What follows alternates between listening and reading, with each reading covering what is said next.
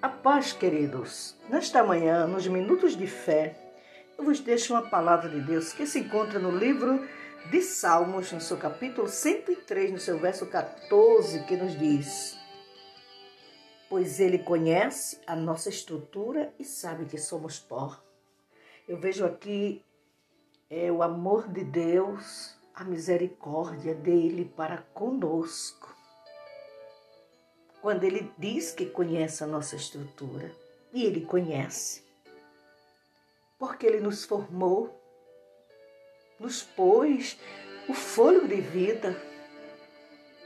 E hoje estamos de pé, servindo a Ele, na Sua presença, exaltando o Seu nome.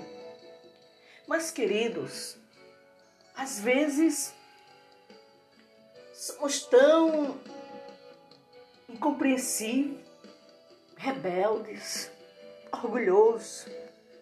Queremos fazer, queremos acontecer e nos esquecemos que não passamos de pó, de caco, de barro nas suas mãos, que a hora que Ele quiser, Ele nos quebra, Ele nos amassa ele nos refaz e nos coloca no fogo, na fornalha, para que sejamos polidos e sejamos um vaso adornado. Que nesta manhã, queridos, venhamos reconhecer esse nosso estado, que não passamos de pó você sabe o que é pó? Quando é soprado, desaparece. Mas o nosso Deus é misericordioso nesta manhã. Não murmure, não reclame,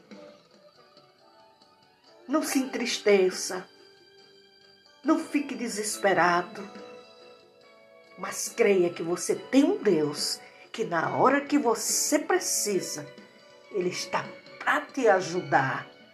Porque Ele conhece a tua estrutura e sabe até onde você pode suportar. Você crê nesta palavra? Então descanse e aguarde o agir, o trabalhar de Deus. Mas eu não aguento mais. Mas eu não suporto mais. Eu vou desistir. Pare com isso. Porque Deus é Deus. E Ele vai te dar vitória. Amém? Que Deus abençoe. Em o nome de Jesus.